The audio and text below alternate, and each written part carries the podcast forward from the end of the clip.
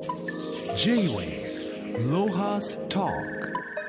今週のゲストは国際キリスト教大学特別招聘教授吉川元秀さんです。リモートでのご出演となります。吉川さんよろしくお願いします。はいこちらこそ。吉川さんは1951年奈良県生まれ、えー、ICU を卒業後外務省に入省され42年間日本の外交官として活躍されました2017年より特別招聘教授として ICU で国連や国際機関と国際関係を専門に教鞭を取られていらっしゃいます、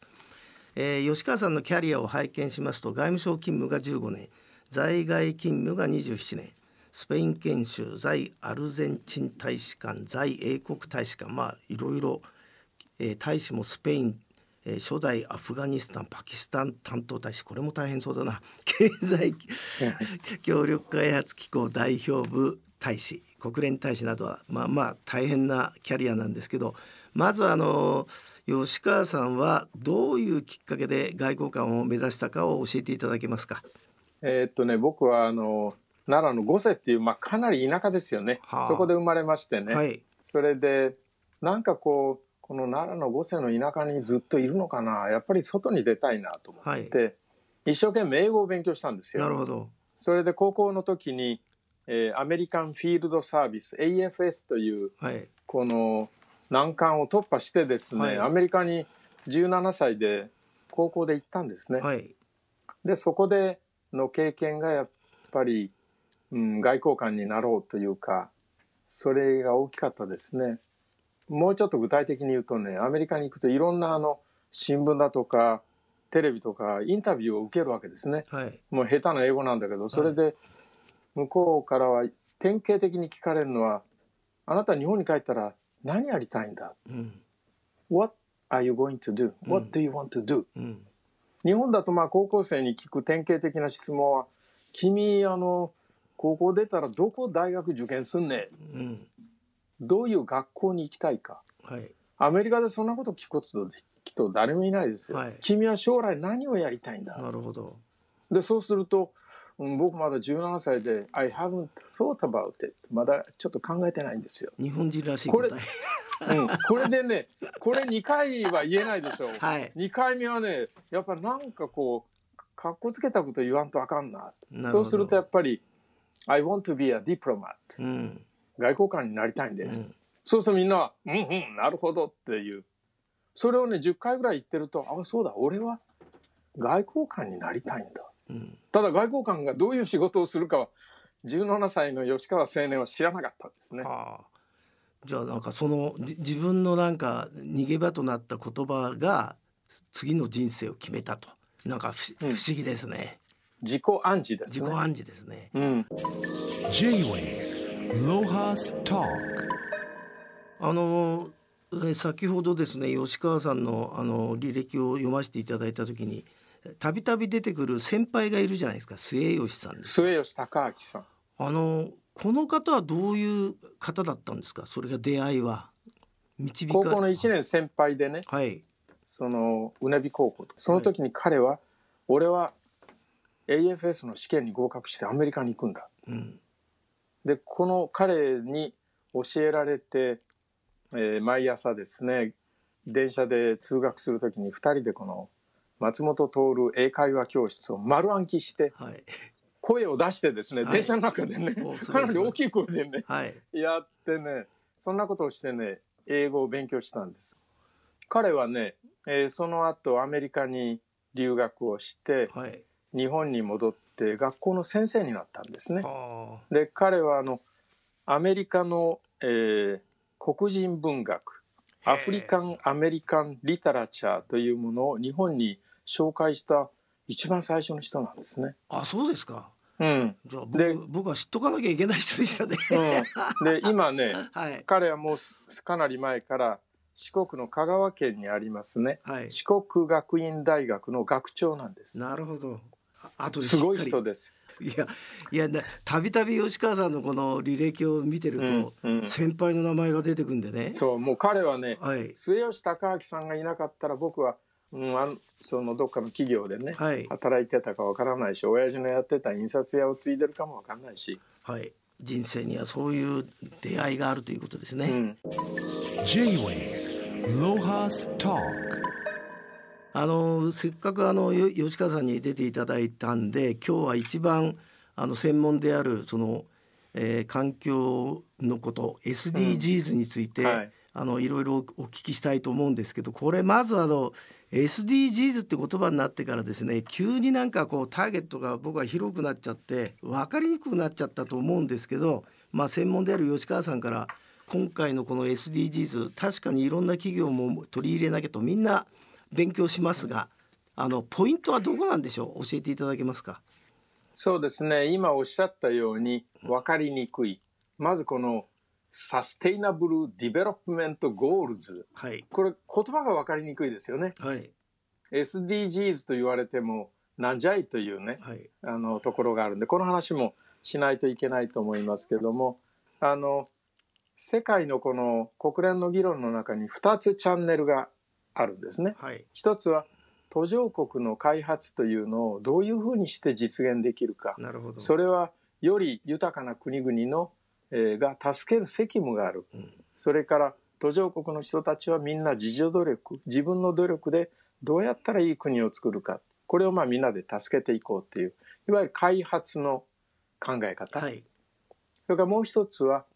しかし開発だけではダメだろう。環境というものをどうやって守っていくのか。地球環境というものを守りましょう、はい、でその中で開発を実現していこうというこの開発と、えー、環境という2つのちょっと違う考え方がこう一緒になっていくプロセスが SDGs なんですね。それだけこの2つの流れがですね、えー、2012年のその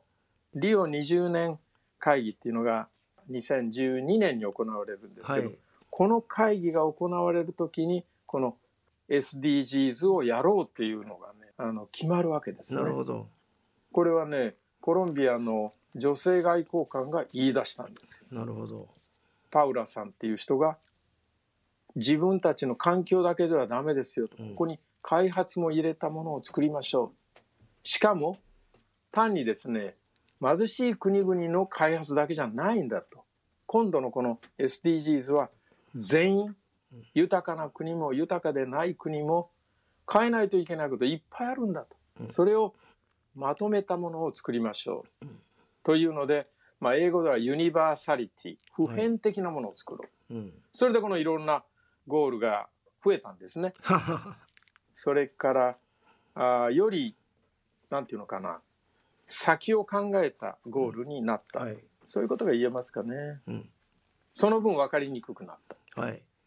まあ、ただあれですよね、えーと、今まで環境と言ってて届いてなかった日本の地方の企業にまで SDGs を取り入れようっていう機運は確かに芽生えましたよね。そうですね。まあ毎日ねあの日経新聞を見てる限り日本における認知度はもうめちゃくちゃ上がってますよね。はい。なんかっていうと SDGs で一面のですね 広告なのかあのこういうセミナーやりますとかね、えー、まあ若干辛口のことを言うと、はい、えー、っとやはり大企業が割合こう中心になって、はい、まあこれこの SDG バッジをつけてないとね、はい、なんか一人前じゃないみたいなね、はい、そんなことがあるんだけどもこれはあの、えー、本来はその一人一人の生き方の問題なんでね、うん、国民一人一人自分にとって何が幸福な生活豊かな生活なんだろうかっていうことを問い直す機会なんで、うん、バッジつけたらいいってもんじゃないんでね、うん、僕は大事なのはやっぱり個人の認知度っていうのかな。これを機会にして自分の生活の仕方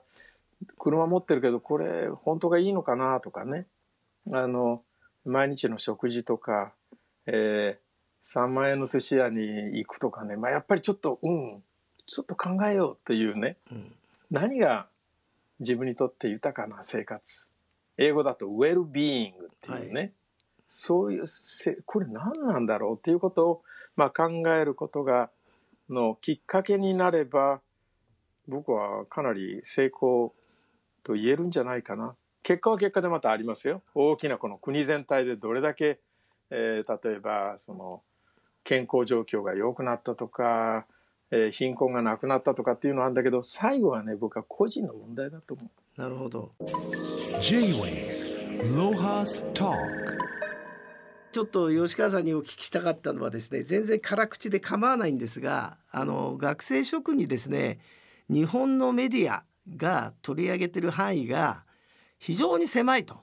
いう呼びかけをなさってるんですけどあの吉川さんなりに日本のいわゆるメディアの情報量ってみんなすごいんだと思ってるんですけどどういうお考えなんでしょう、えー、第一番にですね情報の量が足りない、はい、絶対的な活字の数が足りないと思いますよね。はい、何がその中でも足りないかっていうとそのニュースのなぜこういうことが起きてるのかそれについてのまあ甲乙賛成反対いろんな意見があるはずなんで相当あの情報量がいりますね。なるほど、えー、日本で起きてることはやっぱり、まあ、新聞を一つ例にとると記事に使ってる活字の数があまりに少ない。昔は字がちっちゃかった。年寄りのために字を大きくした。しかし、紙のね、ページ数は増えてないんだから。はい、で、例えばニューヨーク・タイムズと日本のまあ、いわゆる五大紙とのね、情報量から言うと、まあ、1対10ぐらい違うんじゃないかな。ああの日曜版だけじゃなくて。普通の日の字がまずちっちゃい、はい、それからまあテレビですよね、はい、テレビのニュースはまあ1分でしょ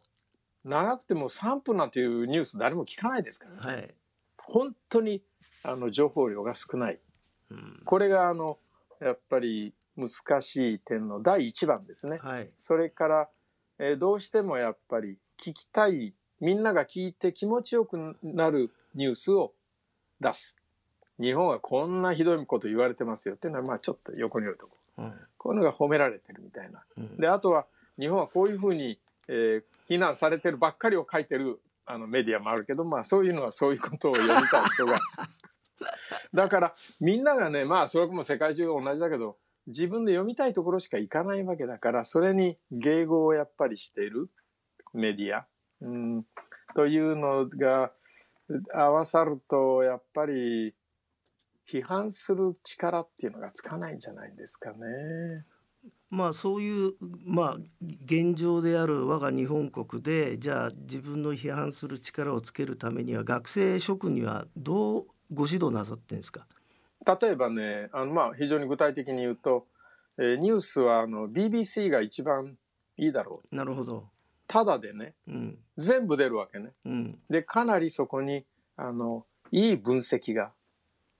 非常にいい分析が、はい、スポーツニュースの分析なんかも非常にいいんですよ。はい、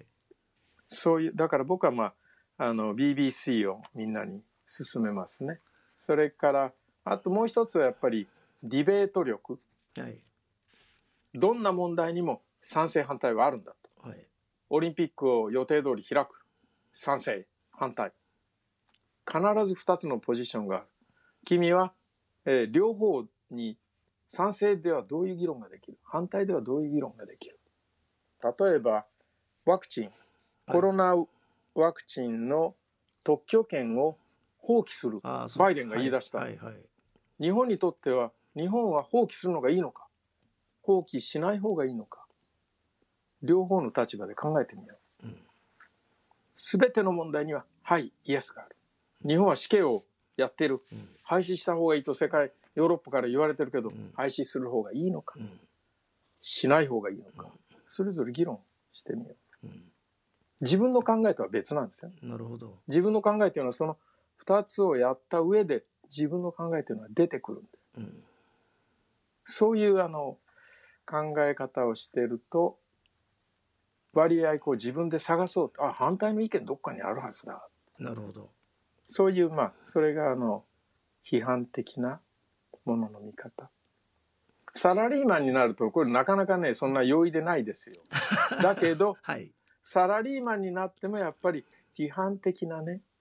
考え方をやっぱり持とうと。持てないとねもう普通のおっさんになるぜ。普通のおばちゃんになるよって言って。J-Way ロハスターあのあと僕もう一個お聞きしたかったのはあの国連大使なさってるんで国連の機能なんとかな機構というか問題点も山ほどご存知だと思うんですけど、国連っていうのはあれですか今後どういうふうな形になれば機能するんですかね世界平和といいこの SDGs といい。うん国連っていうのはねやっぱり今の国際社会を反映していて、えー、今の国連国際社会というのは主権国家が集まってるんですね。はい、でこの主権国家はほとんどの国々が自分の持ってる権限を、えー、話そうなんていうことはこれっぽっち思ってないわけこれっぽっち。はい、だからその各国が譲ってもいいなと思ってる権限の中で出来上がってるのが国連なんですね。だから国連の事務総長さんグテレスさんこの人は世界の総理大臣でもないし、えーまあ、国連という組織の、えー、事務局長さんだけど、まあ、言い方はちょっと正しいかどうかわからないけど、まあ、日本のね国会の事務局のトップの方とどっか似てるような気がする。はい。国会議員はねみんな自分はあの国一条の主だ。まあ政党のね、はい、親分にははいはいと言うけども、はい。はい、自分自身独立してんだと。意見があるんだ。と、はい、そうやって国民に選ばれてんだ、はい、中国にしろ日本にしろアメリカにしろ国連のメンバーではあるけども主権国家だ、はいえー、人権問題？ぐずぐず言うなとこれ国内の問題でお前らそんなめ文句言うような権限は誰にもないんだ国連憲章に書いてあるじゃないか、はあ、国連憲章はやっぱり主権国家のやってることに死の後の言えないんですね。なるほど。だからこの、えっと SDGs に戻ると SDGs は合意です。なるほど。世界の合意したこの分だけ見たらもう大変な成果ですよ。はい、だけど義務はゼロ。うん、義務はゼロなんです。よ。うん、二酸化炭素の排出量を減らせっていうのは目標なんですね。はい、